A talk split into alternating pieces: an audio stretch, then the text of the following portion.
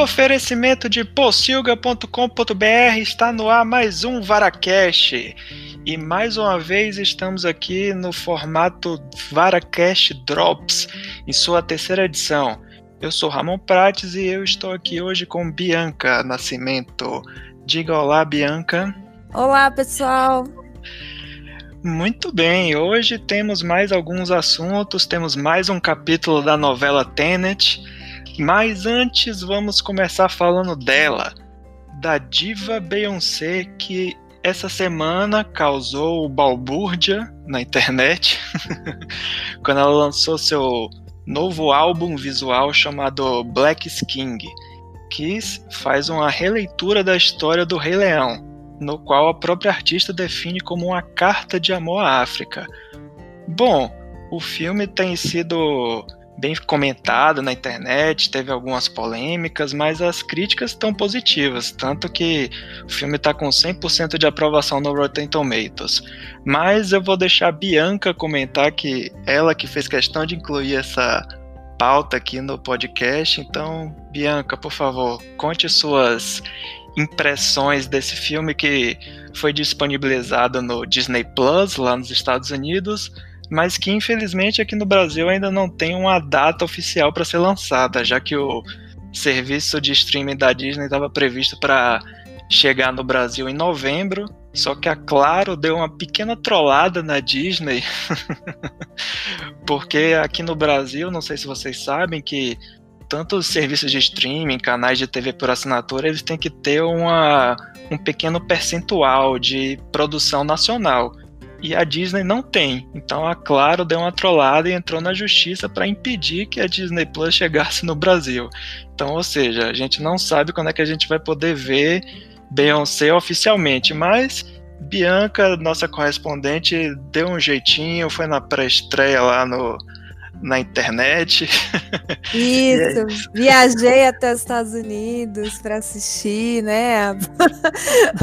e as minhas primeiras impressões deste álbum maravilhoso aí, que Beyoncé novamente, depois de Lemonade, ela tá chegou com esse esse trabalho, né, que é visualmente muito, esteticamente muito bonito e também cheio de muitas referências. É, mais uma vez, a, a diva pop aí se prova que a cultura pop, o mainstream, pode sim agregar várias pautas, inclusive é, pautar o que o, o movimento negro atualmente quer, que é contar sua própria história, é colocar é, temas como o afrofuturismo, afrocentralidade, falar sobre é, é, a sua própria ancestralidade de uma forma muito, muito é, interessante, né? Esteticamente bonita e que tem assim é uma pegada de que eu acho que na minha opinião, né, que eu não sou especialista nessa em vários temas, inclusive que gera uma provocação no público e, eu, e ao mesmo uhum. tempo é, empodera, né? Empodera as pessoas pretas e é o que a gente mais precisa hoje e é, ela ela tá para mim é, é uma honra viver no mesmo tempo que Beyoncé, que ela tá fazendo tanto pela cultura pop, porque tem, ela é uma artista grandiosa e ela tá entregando um trabalho muito bem acabado.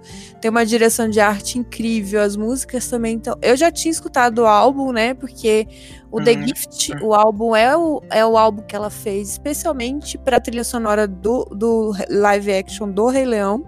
Que é ah, é o... então, então as músicas são que ela já tinha lançado antes, não? Ela tipo não lançou um novo disco. Não, tem uma diferença, porque ela tinha lançado na época do filme o, o álbum The Gift uhum. especial do filme. E agora, antes, no, um dia antes do lançamento do filme Black King, ela lançou o The Gift Deluxe. Então tem uma versão estendida com outras uhum. faixas.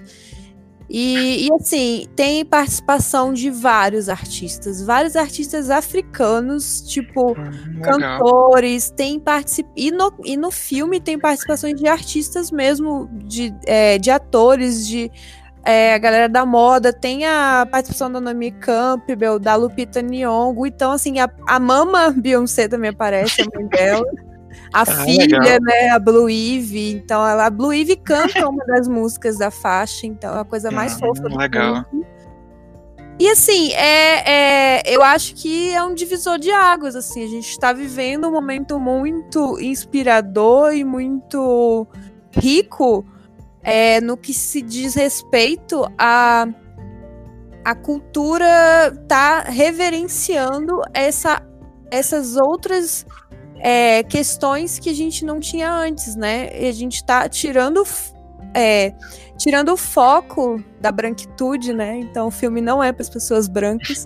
e eu acho que por causa disso que teve muita polêmica também, porque as pessoas brancas acham que é, o negro ele só pode contar histórias se for do, do, a partir da dor dele, a partir do que, que escravidão, fala sobre escravidão, tipo, né? exatamente.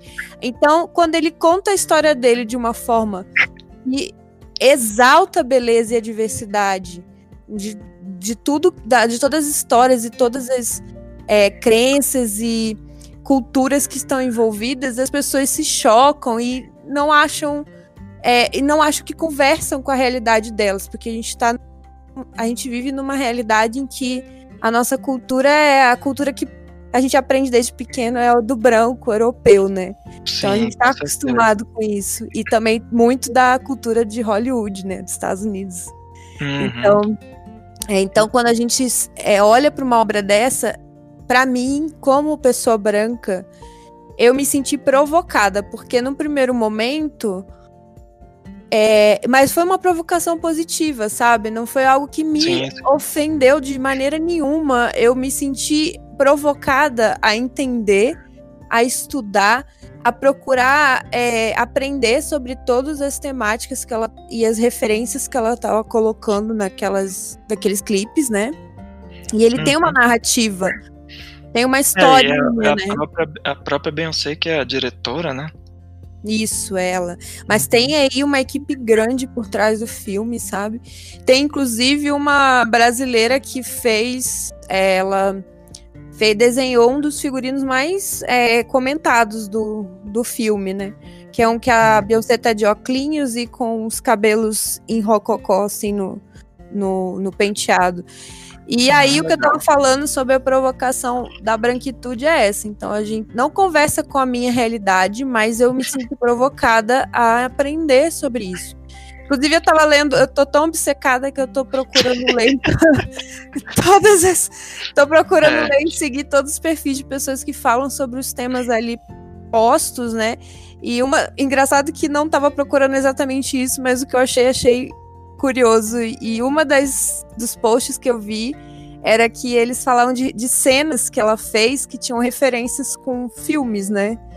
Sim. E aí, eu não sei se você viu isso, mas tem uma das uma dos clipes, um dos clipes se passa numa mansão, e essa mansão já foi é, locação para outros filmes famosos. Essa mansão é, é o é o local onde também se passa uma das cenas lá que ela faz referência direto ao príncipe em Nova York, sabe? É muito legal. Então tem essa é referência. E como o filme ele é cheio de detalhes, cheio de detalhes mesmo, você vai assistir no primeiro momento e com certeza muita gente ainda está digerindo, ainda está processando ainda está fazendo várias comparações, buscando as referências para ele é rico, né? Ele é muito rico. Por isso que eu falei até antes da gente entrar no ar, né? Que eu acho que vale até um podcast pra gente esmiuçar esses detalhes. Sim, é. Vou, vou aguardar tanto esse podcast quanto seu texto a respeito. É, eu me lembrei um pouco de quando foi lançado o clipe de This is America, da, do Childish, Childish Gambino, que também teve essa, né, de toda... E olha que era só um clipe de 4, 5 minutos e que tenha, tinha todas essas referências às questões raciais e que é um clipe que, você, que só com 5 minutos você já faz uma análise tão profunda, imagine esse aí de Beyoncé. Exatamente. Inclusive, ele tem uma das músicas no, no álbum dela. Eu não reparei, talvez eu tenha passado batido, mas não vi ele no, no filme. Mas é quem, que... a, quem, aparece mesmo no filme, assim, que eu identifiquei de cara desses artistas mais famosos foi o Pharrell Williams, né? Ele aparece num clipe. Uhum. É, que ele, o Donald Glover, ele que dubla o Simba, né? A versão, é. versão adulta do Simba. É verdade, é por isso então. Deve ser. Enfim, mas tem vários outros artistas, né? O próprio Jay-Z aparece, né? Nesse clipe, nessa, nessa parte aí do filme que ela faz referência ao príncipe Nova York, o Jay-Z aparece e é muito massa também.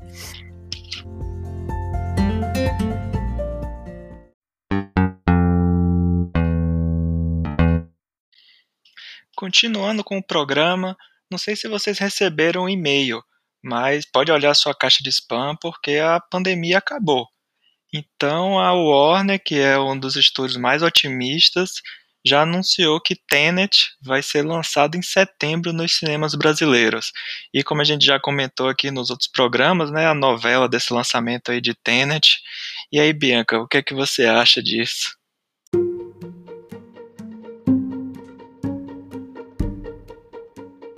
Bastante otimismo, né? Porque eu também não recebi esse e-mail. E sei lá, eu acho que é bem, bem arriscado trabalhar com esse cronograma, porque os cinemas mesmo, eles não. Apesar de os proto alguns protocolos a gente tem visto aí que eles estão anunciando que já definiram, mas não tem data para retorno, assim, oficialmente, pelo menos aqui no Brasil.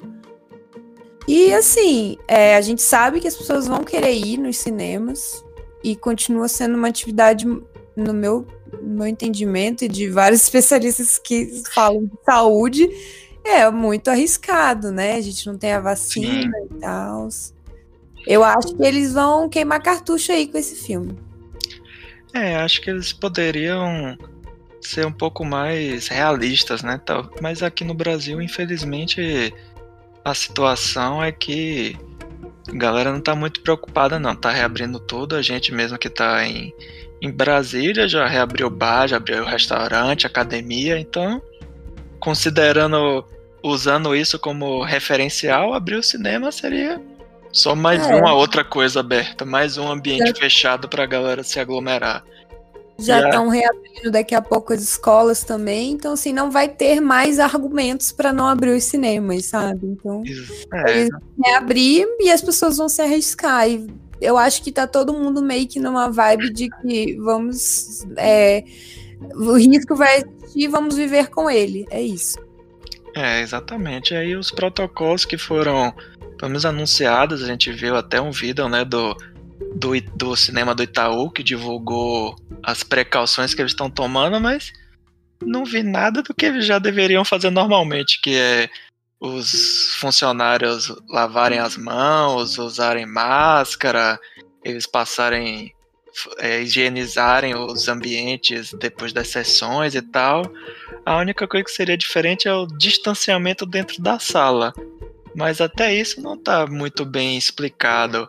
E se a pessoa chegar lá de máscara, mas tiver liberado comer pipoca, não adianta, né? O cara vai tirar a máscara, vai comer a pipoca e não adiantou nada ter todo esse, esse trabalho para tentar prevenir.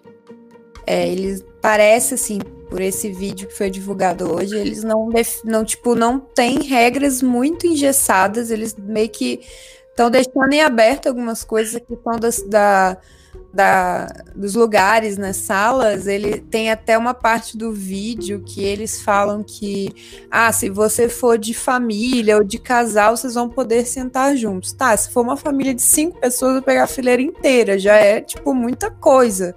E uhum. como é que você distancia para quem está atrás? Enfim, vai ser uma logística bem complicada isso. E também controlar as pessoas com relação à entrada de comida, como é que você vai regular isso? O cinema, ele é uma experiência de entretenimento, né? E à medida em que você coloca muitas regras e você limita muito, é, tipo, colocando mesmo muitas imposições para o seu para o seu entretenimento, as pessoas também meio que desanimam, sabe? Eu acho que o cinema também está trabalhando com essa com esse receio, né? Com esse medo de espantar as pessoas por, é, por colocar protocolos muito rígidos. Sim, com certeza. Achando que basta é, medir a temperatura antes, tá de boa, né? Mas... Não, isso aí é o esperado, é o mínimo que eles poderiam fazer, né? A gente esperava era mais, assim, mas enfim. E eles não vão abrir mão do, do faturamento de Bombonier. Porque o certo seria, né, é, tipo, não vender nada no cinema e nem permitir entrada de alimentos, para que as pessoas permanecessem de máscara. E mesmo assim não haveria um controle total. O que eu ouvi dizer também é que eles vão voltar a contratar lanterninhas, né? Eu vi falando sobre isso, de que os cinemas agora vão ter aquele cara que fica vigiando as pessoas na sala com uma lanterna. Isso é de muito antigamente, né? E daí essa profissão vai voltar para poder, tipo, regular se as pessoas estão é, juntando, pulando as, as cadeiras, us, usando os espaços que não podem para manter o distanciamento, para ver se as pessoas vão ficar usando a máscara, sei lá, tipo, uma, um, vai ter que aí vão querer colocar ainda mais esse vigia dentro da sala, vai ter uma mudança bem esquisita aí, no mínimo. Hum, sim, com certeza.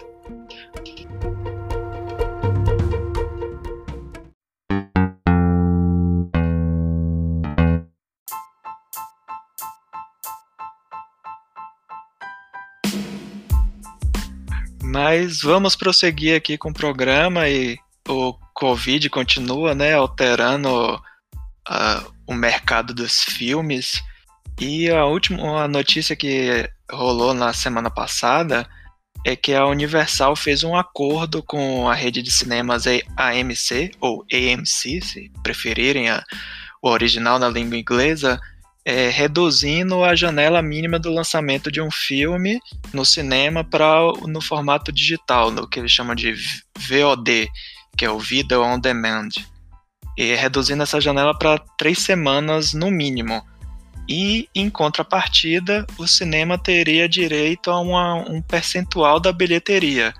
Isso parece ser um bom negócio para ambas, ambas as partes, né? Para pelo menos durante esse período de transição, enquanto ainda não temos uma vacina e países como os Estados Unidos e o Brasil não conseguem controlar completamente a, a doença, acho que é uma boa opção para que, as, que ambos continuem vivos e dividindo os lucros, né? Hein, Bianca, o que é que você acha disso? É, como eu, eu disse, eu acho que numa outra edição do Drops, que a gente tá vendo aí e vai, vai testemunhar ainda muito mais nessa re, reformulação do modelo de negócio do, do, cinema. E aí, tipo, isso já é meio que um termômetro, sabe? Eles estão tentando é, negociar para todos os lados, para ninguém sair perdendo. É, especificamente aí você e você vê que é um, um, um movimento meio que também, além de favorecer as partes que querem faturar, também favorece o consumidor, porque você acaba que tem mais opção de. Mais opção não, mas você acaba tendo é, a opção de é, ver de se eu vou ao cinema ou se eu vou ver em casa. Porque essa é a decisão que, que agora cada vez mais as pessoas vão avaliar, né? Espera-se que as pessoas tenham bom senso de avaliar. se, se eu vou ao cinema, eu vou, é um risco calculado, então se vale a pena, ou se eu vou ver em casa, então o, o as, é, esse acordo da Universal com a MC, eles estão meio que oportunizando, deixando na mão do consumidor essa decisão. Olha, a gente vai é, lançar no vai manter os cinemas recebendo e tal, mas também vai, vai ter exibição nos cinemas, mas vai ter logo em seguida o, o video on demand e aí vocês vão decidir. Eu acho uma boa, assim, e você Sim. equilibra o mercado, você não é meio que uma reserva também, né, para não para que os distribuidores, os cinemas não fiquem é, sem, sem nenhum respaldo nesse período, né? Que tá todo mundo perdendo e tá todo mundo tendo muito prejuízo, né? Para todo lado. Sim, com certeza. É, a Universal com certeza fez esse acordo depois do, da treta que eles tiveram quando eles lançaram o filme Trolls 2 lá nos Estados Unidos, direto no video on demand e deixando os cinemas de lado. E aí teve uma repercussão muito grande das redes de cinemas e, se eu não me engano, foi a própria AMC que tinha dito que não iria mais exibir filmes da Universal. Então acho que eles sentaram para conversar e viram que ambos tinham a perder, né? Que para um estúdio como a Universal, que lançar um filme de um blockbuster de de grande orçamento, se não for no cinema, se lançar direto no Video On Demand, o, o risco de você conseguir o, é, recompensar o filme, né, o filme se pagar, vai ser muito mais alto. Tanto que a Disney agora resolveu mudar a sua estratégia e, assim como o Tenet, que a gente já comentou no programa de hoje, um dos filmes da Disney é o Mulan, que também foi adiado diversas vezes, e aí o estúdio resolveu que vai lançar no seu serviço de streaming, o Disney Plus. Só que eles resolveram que além do além da assinatura que você já paga mensal de acho que é 7 ou 8 dólares, você vai ter que pagar 30 dólares para poder assistir o filme.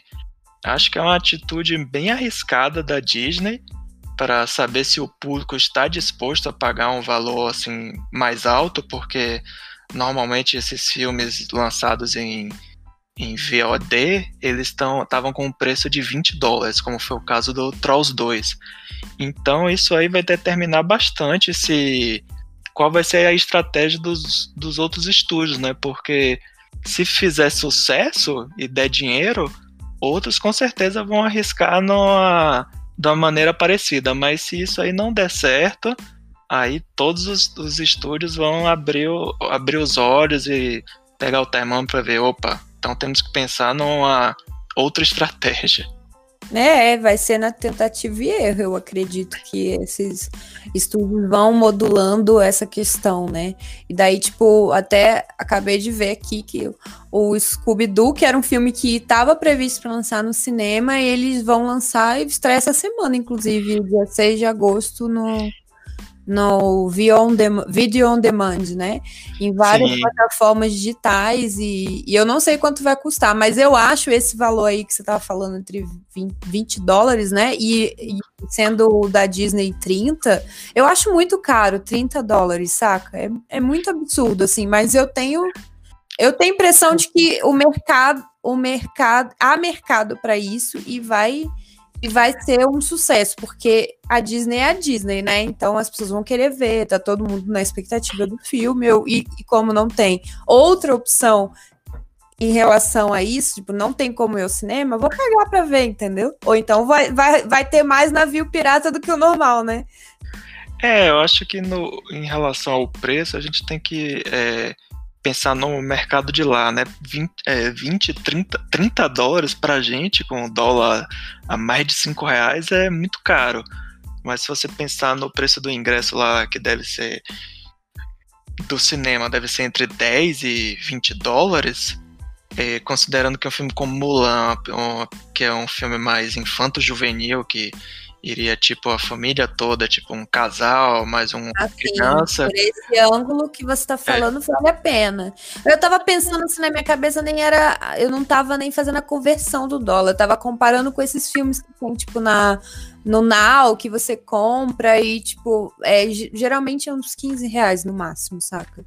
Então eu fiz essa comparação. Uhum. Você tá certo, e você e esse a gente está falando de lançamento, lançamento mesmo, né? Inédito. Quando chega no Now, essas outras coisas, plataformas, já, já foi, já tá na, no mercado, o filme já rodou no cinema, entendeu? É, é, outro, é outro mercado, é outro negócio.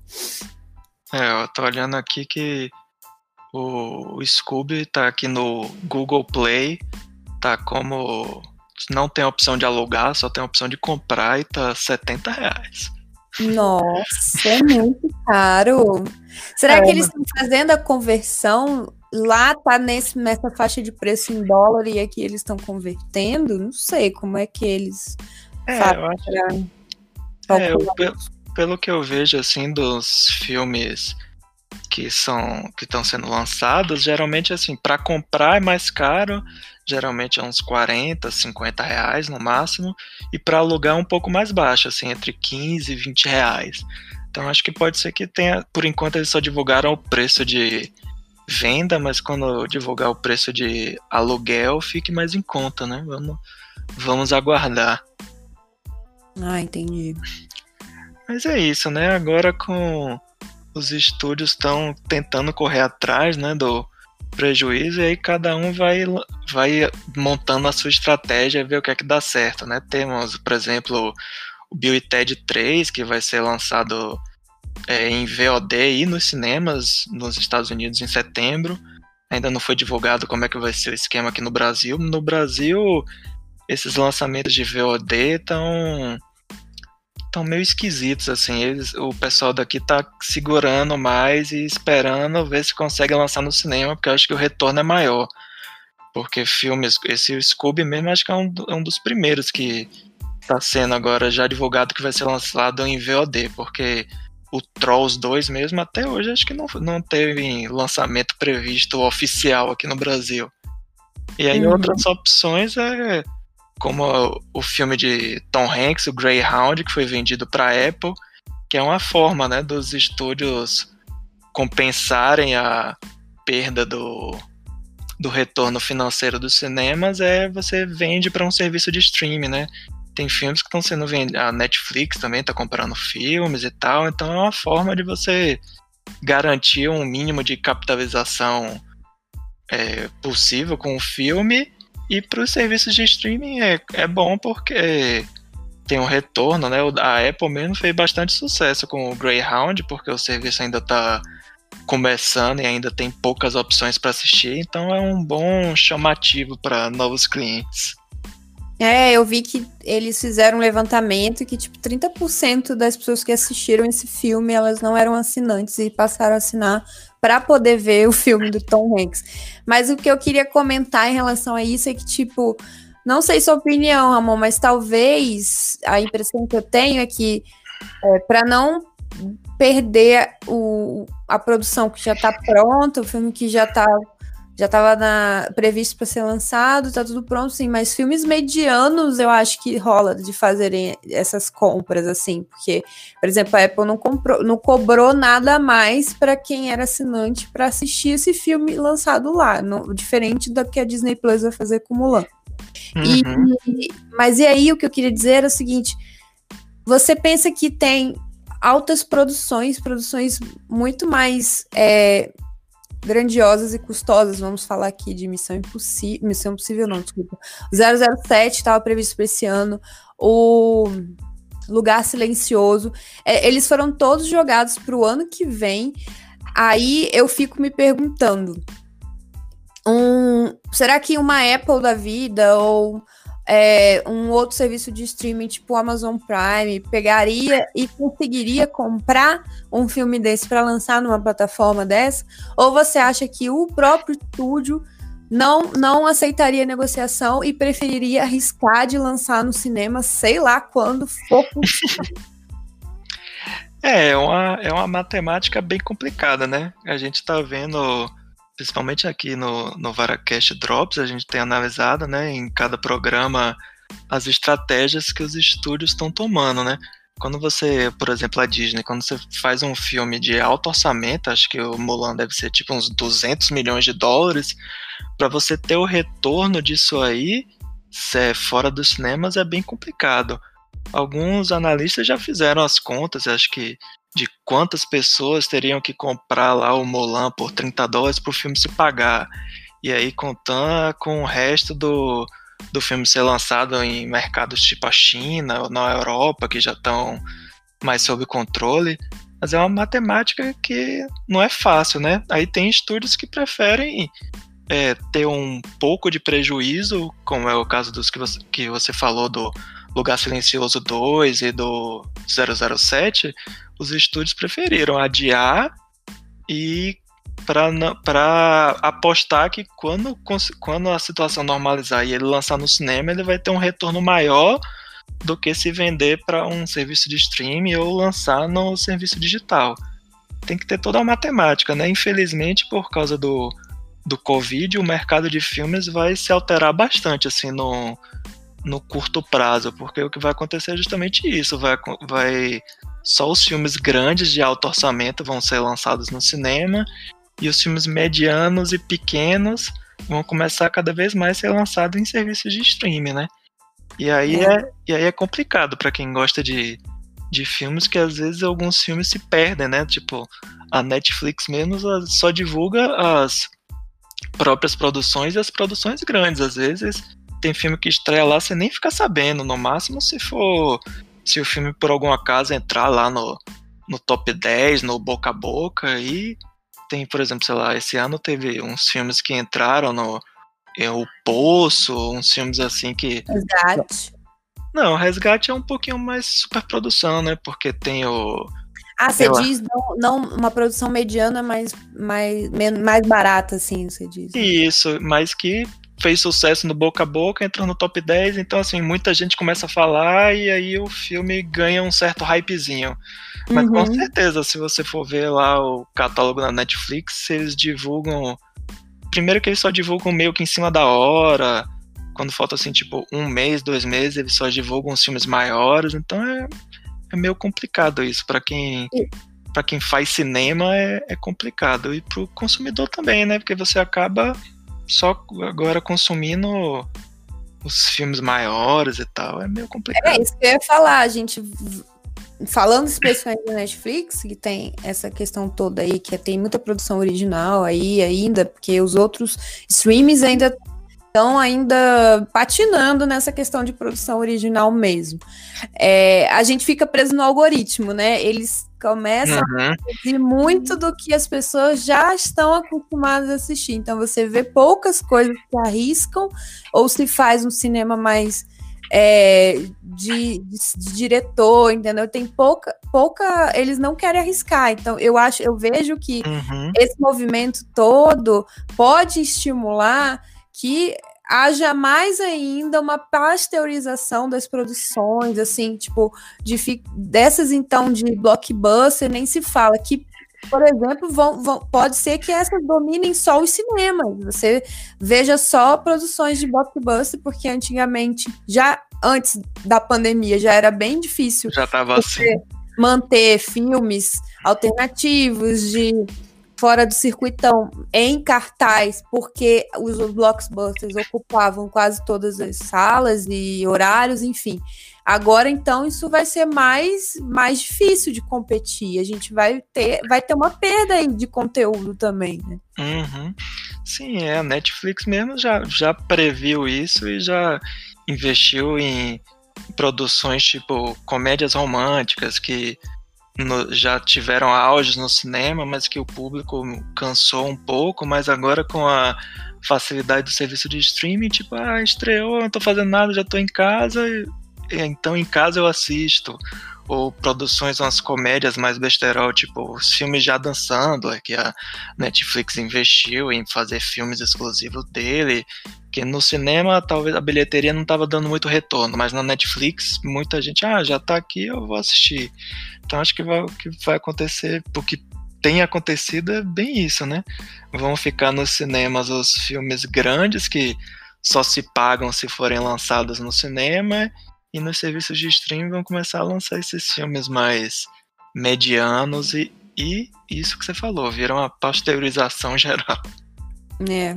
É lamentável, né? Mas, enfim, a gente está vendo essa mudança, está testemunhando isso. Espero que é, a gente venha, venha logo a vacina para a gente poder voltar com segurança a ter a nossa experiência de cinema, né? Sim, é.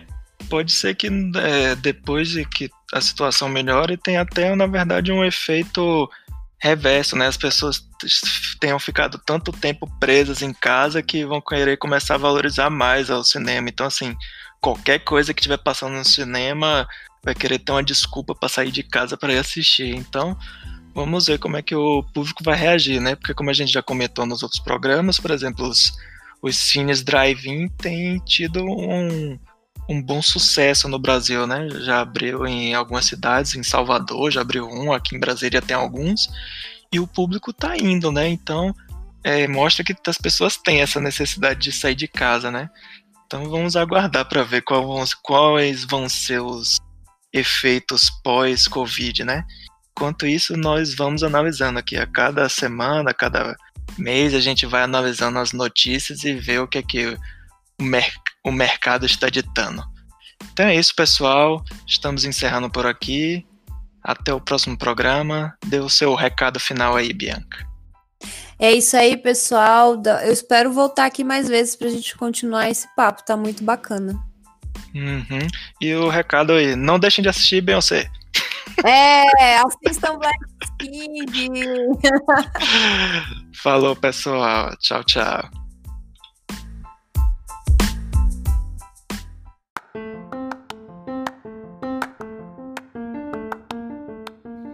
VaraCast é um oferecimento da rede Possilga de podcasts. O nosso site é o possilga.com.br. Nossas redes sociais, Twitter, Instagram e Facebook estão como The Possilga, T-H-E Possilga. Nosso e-mail é o contato arroba possilga.com.br. Ouça também nossos outros podcasts como Suco de Umbives e o Radiola Torresmo Drops. Por último, e não menos importante, não se assustem e tenham calma. Vara está para porcos, assim como Alcaté está para lobos.